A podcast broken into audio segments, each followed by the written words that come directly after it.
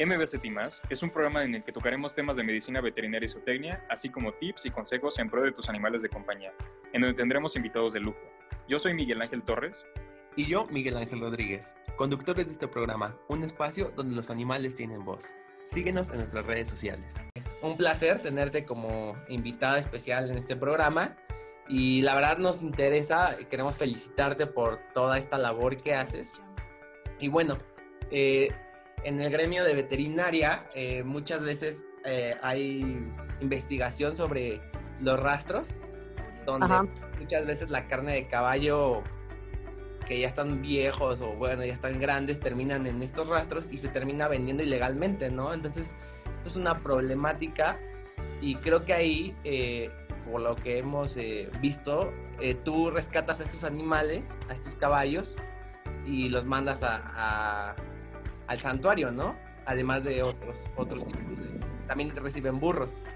Sí, de hecho México es de los mayores exportadores de carne de caballo a nivel mundial, obviamente, y eh, hay muchísimos rastros clandestinos que claramente no exportan la calle, por la, carne, perdón, porque pues no están legalizados y pues es, es, otro tipo de rastro.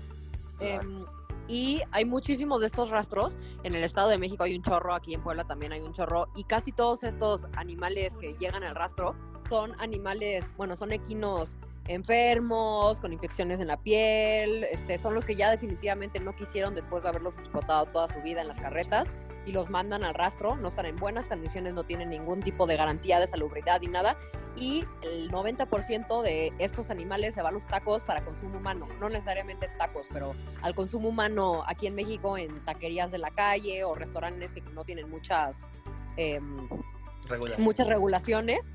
Eh, la mayoría se va para allá. Entonces, si comes muchos tacos de la calle, lo más probable es que hayas comido carne de caballo carretonero, seguro. Sí, ¿no? Y pues es una problemática no solo social, ¿no? Sino de, que, de salud pública, porque como lo mencionas, todos estos caballos muchas veces tienen enfermedades, ¿no? Que inclusive algunas pueden ser zoonóticas. Sí, eh, muchos vienen muy enfermos con infecciones muy feas eh, y pues así son sacrificados y así los venden para consumo humano. Claro. Y ahí, por ejemplo, eh, ¿hace cuánto dijiste, no, voy a salvarlos, voy a ayudar? y voy a, contemplar como el bienestar animal en estos caballos que merecen un retiro sano, ¿no? En lugar de terminar en estos lugares. Em, pues tenemos como dos años y medio más o menos trabajando ya en el proyecto y empezamos a recibir eh, equidos como tal hace como mm, un poquito menos de un año. Recibimos el 18 de marzo a los 42 caballos de las calandres de Acapulco y ese fue como el mayor número, tenía muy pocos antes de ellos y, este, y de ahí ya empezamos a recibir más y más. Ok, ok. Y bueno, eh, ¿de dónde nace este, este, esta idea, no? De voy a hacerlo porque pues veo el sufrimiento y el maltrato animal. Pues los caballos siempre han sido mis animales favoritos. Yo de muy, muy chica aprendí a montar. Mis primeros recuerdos son en caballerizas. Siempre he estado muy familiarizada con esta especie. Y yo llevo siendo también activista por los derechos de los animales ya más de 10 años. He trabajado en contra de la cacería furtiva, de los delfinarios, de los circos, este, del maltrato animal en general para todas las especies y pues simplemente fue una, eh, pues se juntaron las dos cosas, ¿no? Como el activismo para con los animales y aparte que el caballo fue mi animal favorito siempre y empecé a trabajar con ciertos municipios para intentar em, controlar al menos porque muchos no se pueden prohibir, pero la actividad de la atracción de sangre. Entonces luego dije, ¿y si se prohíben esta, esta actividad o si se comienzan los caballos, a dónde se van a ir? Y pues así empecé a, a recibir algunos caballos, empecé a trabajar con la señora Tony Camil, que creo que es pionera en los derechos de los equinos, y empezamos a hacer como jornadas en Los Reyes La Paz, en el Estado de México, que llevábamos veterinarios, talabarteros, herreros, este, nutriólogos, etcétera, etcétera, y atendíamos a todos los caballos gratis porque si de todas maneras ya van a trabajar los caballos en las calles, pues al menos que trabajen en condiciones favorables para ellos. Nada más en el Estado de México hay de 5.000 a 7.000 caballos hoy en día trabajando, es una cantidad alarmante y pues ya al menos con esas jornadas como que nos empezamos a familiarizar con ellos, empezamos a llevar un registro, etcétera, etcétera, ya te vas metiendo como la mugre y luego ya los acabas decomisando. Y pues así empezamos a decomisar y de, bueno, nosotros no decomisamos. El municipio o los diferentes municipios que tienen caballos carretoneros decomisaban caballos y nos los mandaban y pues así fuimos creciendo. Ok, y, y sí, este, qué bueno que lo mencionas, ¿no? Porque la legislación como tal eh, con trabajos protege a los animales. han varias reformas, eh, por ejemplo, en la ley de protección a los animales de la Ciudad de México, donde apenas, ¿no? Con la última reforma ya contemplan a los animales de carga, pero pues no establece como que, o sea, como que hay huecos legales, vacíos legales, y ahí yo creo que es donde se tiene que trabajar más, que a veces es más complicado que tomar iniciativa propia, ¿no? Y decir, ¿sabes qué? Voy a hacer mi santuario, voy a hacer esto y el otro, y es más rápido que esperar a que se legislen las normas y leyes de aquí de México, ¿no? Claro, y mira, sí se tiene que trabajar con las leyes porque esto se tiene que prohibir, no a nivel, eh, no con leyes municipales como hay municipios como Nesa, por ejemplo, o ya los reyes están muy cerca, pero hay municipios que ya han prohibido la tracción de sangre. O sea, ya no pueden trabajar los caballos carretoneros en Esahualcoyotl, Estado de México. Entonces, pues lo ideal sería claramente que pues, hubiera una ley estatal que lo prohibiera y, ya, y pues después una ley nacional.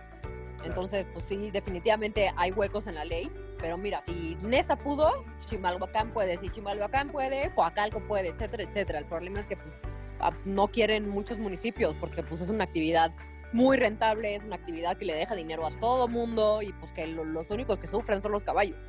Em, entonces es complicado, es meterse ya con, pues con mafias, los, los, los líderes de los caballos carretoneros, es gente muy mafiosa. Aparte, muchos de estos lugares en donde se utilizan los caballos carretoneros, no todos, pero no llegan los camiones de basura. Entonces, ¿qué va a hacer la gente? que, obviamente no dárselo al caballo, pero pues ya deja de ir el caballo y pues los camiones de basura no van para allá. Entonces es un tema muy profundo y pues definitivamente la opción obviamente son motos para que aún así llegaran, pero pues si con qué van a pagar la moto. Entonces es muy complicado.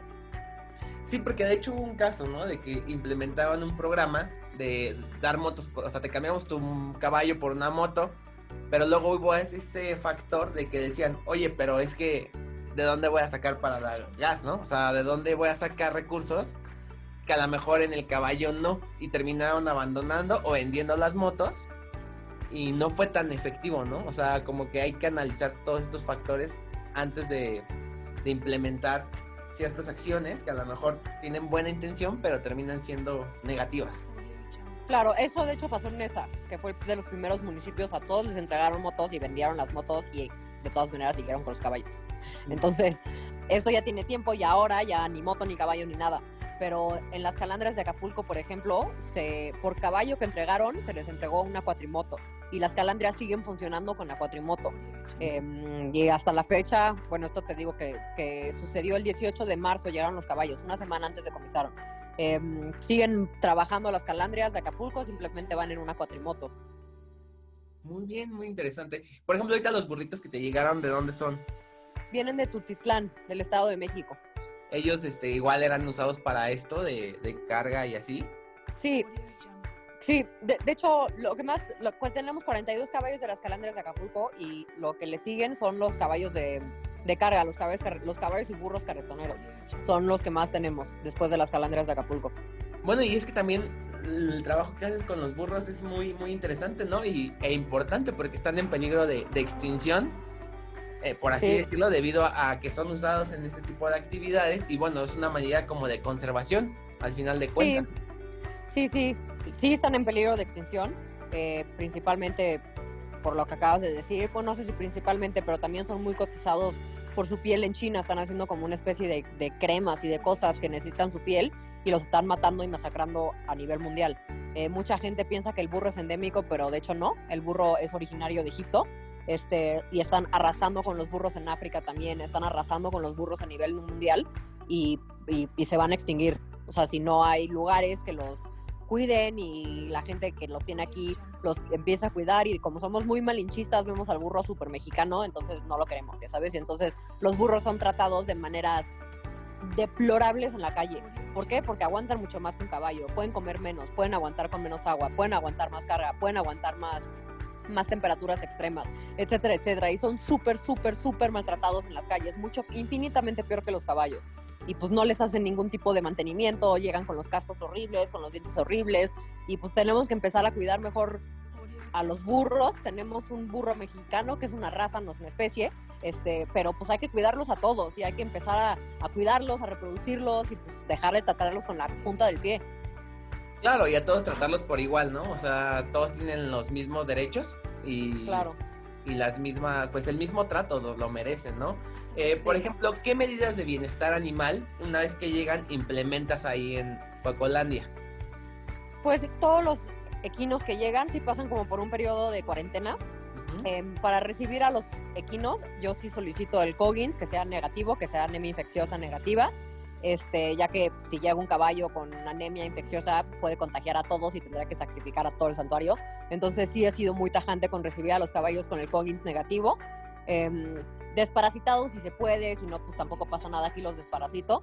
Pero ya que llegan, eh, los tenemos como en un proceso de cuarentena, también para que el caballo se recupere. ¿Qué hacemos? Limpiamos casco, llega y le hacemos este, los dientes con un odontólogo, eh, los ponemos en unos corrales separados, este, les damos como una dieta especial y le vamos ajustando. Normalmente no les damos alfalfa luego, luego, porque les puede caer mal, porque normalmente comen tortilla este, seca y los dejan comer ahí en los basureros y se cortan todos los órganos. Entonces, pues empezamos a alimentarlos eh, con paja de avena, les damos grano, le vamos subiendo poco a poco las cantidades. También observamos, eh, los empezamos a meter con otros caballos, observamos qué tal se comportan. Eh, procuro no recibir enteros. si recibo un entero porque realmente no tengo otra opción, el caballo está en, en peligro su vida, pues. Pero si puedo, los pido castrados, porque pues aquí no reproducimos caballos y pues la idea es simplemente dar una vida digna a los que ya tenemos. Entonces, no, no, no, prefiero no recibir enteros. Y pues ya en los corrales, como están todos castrados, ya hay más armonía y pues empezamos a presentar a los caballos nuevos y que los inquilinos se vayan integrando poco a poco. Hay muchos caballos que no les gusta estar en manada y que les gusta estar en la caballeriza y así son y punto. Y pues también se les deja, no los obligo a salir a ningún lugar. Y pues les vamos presentando a los mismos caballos para que ellos escojan como su gremio, porque dentro de la manada tienen distintos grupitos y pues ellos van haciendo sus grupitos y se van llevando mejor cada vez con uno y luego ya hasta que se unen a un grupo, eh, los empezamos a dejar ya con el grupo. Ok, ok. Sí, y es muy chistoso, ¿no? Porque generalmente la, la gente asocia que los caballos son solitarios, cuando en vida libre viven en, en- en gremio, ¿no? En grupo. Sí, Entonces, son súper, súper de manada. De hecho, tienen una jerarquía muy compleja y son animales que no les gusta estar solos, que sí les gusta seguir órdenes del que manda. Y sí, definitivamente no son animales solitarios para nada. Y qué padre que en ese lugar pues se pueda ver este comportamiento, ¿no? O sea, eh, pues, eh, ¿cómo funciona? Por ejemplo, ¿cómo el gremio de veterinaria, o te digo que la mayoría de las y los que nos escuchan son estudiantes de veterinaria de diferentes universidades de la República, ¿cómo pueden aportar o cómo pueden ayudar aquí a Coacolandia? Vaya, recibimos voluntariados, pueden venir cualquier día de la semana a ayudarnos. Em, siempre hay cosas que hacer. Em, recibimos visitas también con una cuota de recuperación de 150 pesos por adulto y todo es donado a, a la rehabilitación y rescate de más caballos. Eh, tenemos, ya estamos a punto de sacar nuestra tienda en línea. Ahorita la tienda solamente es para la gente que viene, pero si quieren adquirir algún tipo de mercancía para, para ayudarnos o hacer una donación en especie o venir a donar su tiempo o contarle a todos sus amigos y sus primos de Coacolandia para que alguien venga, este, lo que quieran. Sí, de hecho hace, hace, creo que la semana pasada fue una amiga de mi hermana y Ajá. ya en la plática este, escuchó que te iba a entrevistar y me dice, oye, ¿qué crees que ella acaba de ir mi amiga?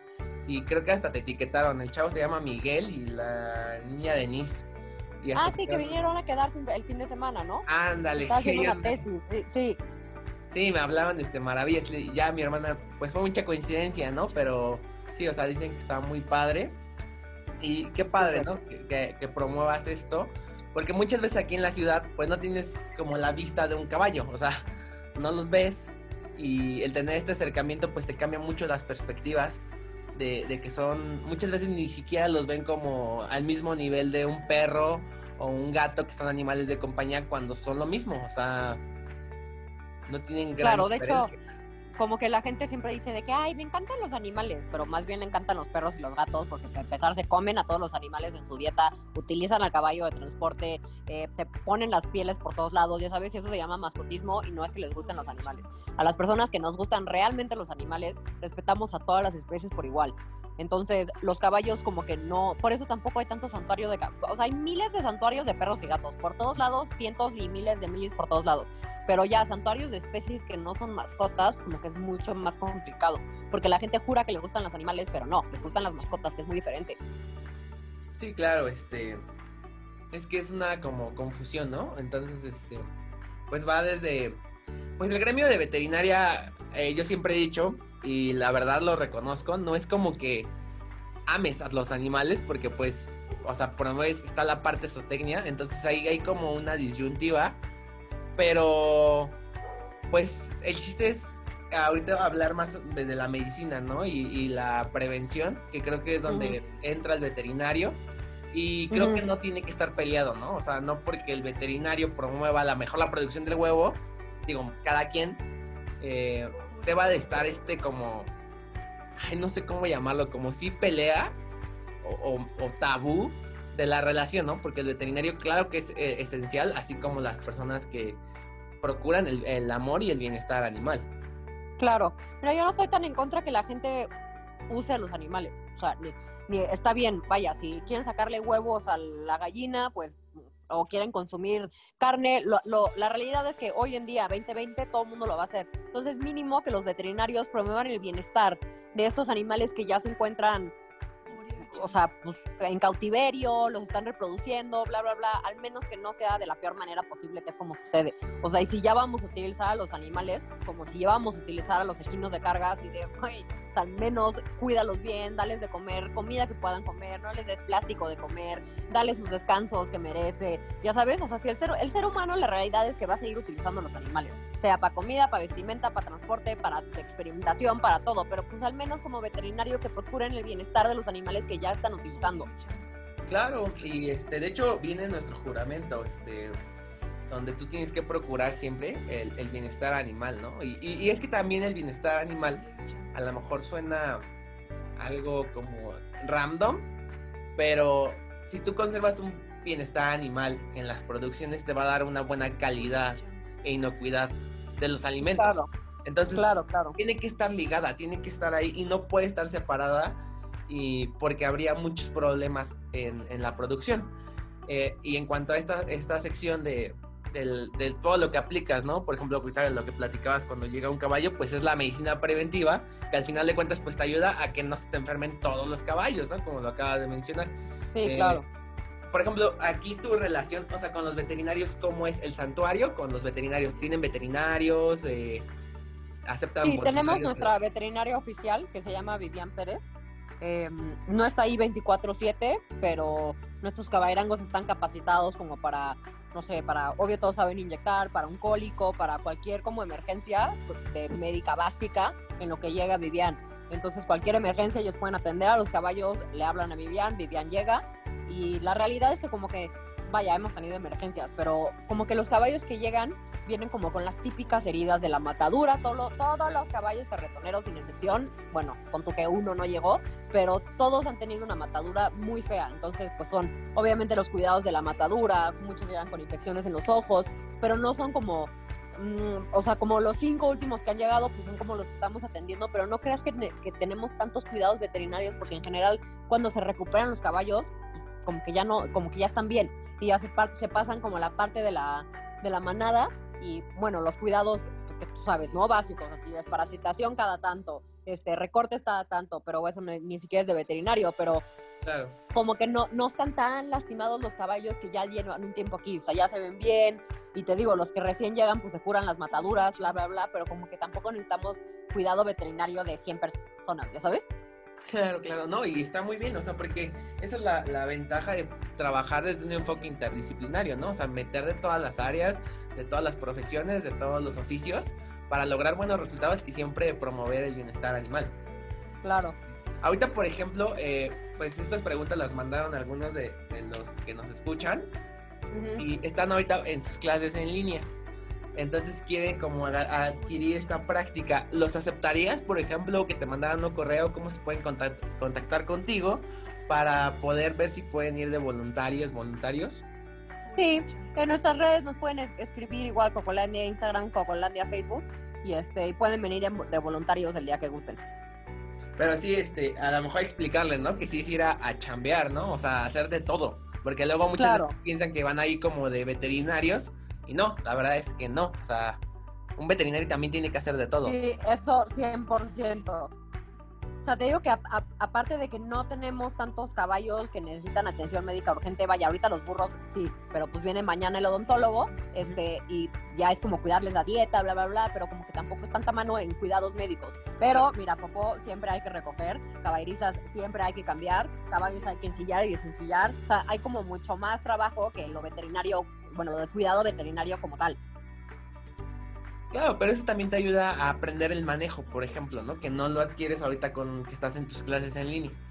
Claro, mira, los, lo- to- todos los caballos y más, todos los veterinarios, perdón, y más los que van a trabajar con equinos, necesitan un nivel básico de etología, necesitan un nivel básico de toma, de manejo natural, etcétera, etcétera. Todos tenemos que tratar con caballos y mira, eso sí les puedo ofrecer a todos que vengan, este, les, les doy una pequeña plática del lenguaje de los caballos, de cómo acercarte, de cómo tocarlos, de cómo manejarlos, etcétera, etcétera.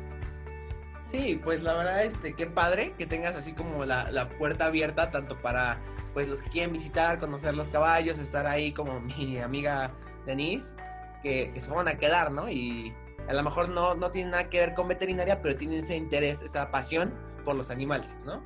Hasta Claro. los que quieren a lo mejor dedicarse de, que a equinos desde el enfoque médico, pues también ahí pueden aprender. Claro, sí, sí, bienvenidos todos. Pues muchísimas gracias. Este, no sé, algún consejo que le quieras dar a las personas que nos escuchan y en especial al, gremio, ¿no? De, de los de veterinaria que quieren dedicarse a eso, pero a lo mejor ahorita no, no saben el mundo al que se van a meter. Mira, yo no sé mucho de veterinaria, yo no soy veterinaria, pero lo que sí te puedo decir es que tenemos que cambiar la mentalidad que tenemos todos los seres humanos hoy en día, que implica que los animales están aquí para nosotros, sino que debemos modificar una visión bienes- bienestarista en vez de antropocentrista, que implica que los animales están aquí con nosotros. Y no solo los animales, sino eh, el medio ambiente, las selvas, los mares, todos tenemos que cambiar el chip que, ten- que, que ya tenemos de que todo está aquí para que lo consumamos y explotemos, sino entender que todos estamos compartiendo este planeta, todas las especies, sin importar su origen, sin importar si son mascotas, si son caballos de carga, si son este, serpientes, que todo el mundo las odia. O sea, todos los animales están aquí con nosotros, no para nosotros. Sí, inclusive hasta los insectos, ¿no? O sea, a lo mejor eh, Ujú. desde chiquito dicen, ay, qué feo, ¿no? Mata la araña. Pero pues la araña tiene una función. Claro, Entonces, sí, no maten a respetar. nadie, amigos, no maten a nadie. Sí, de hecho, este, acá como proyecto una vez nos dejaron eso, a dar una obra de teatro para, un, para el kinder. Y era eso, ¿no? O sea, promover que no mataran a las arañas, no mataran a las hormigas. Y comprendieron, o sea, dijeron, ah, ya no las voy a matar. Entonces hay que educar, ¿no? También esta Claro. acción yo creo que es muy buena para prevenir y, y cambiar ese chip, como lo mencionas, Elena. Sí, totalmente. Qué bueno, la verdad te, te queremos felicitar. O sea, lo que haces es una labor que yo creo que muy pocas personas se atreven a hacer. Muchas y- gracias. y muchas felicidades y Mm. gracias gracias por la invitación eh, a que aceptaste la invitación este Gracias por la invitación. por tu tiempo Muchas gracias a ti por el interés y por la invitación y por todo. y bueno pues chicos ahí tienen las puertas abiertas ya les dijeron dónde contactarlos entonces este mándenles un mensajito y ahí ya conocerán a Elena en persona Mm, Súper. hasta luego gracias Nos Muchas gracias por sintonizarnos. No te olvides de buscarnos en nuestras redes sociales. Estamos en Instagram como arroba medvetsu, arroba medvetzo, arroba ocapia-animals, arroba okapia-animals, arroba miguel.t11 y arroba miki-fmvz arroba M-I-C-K-E-Y bajo FMVZ. Hasta luego.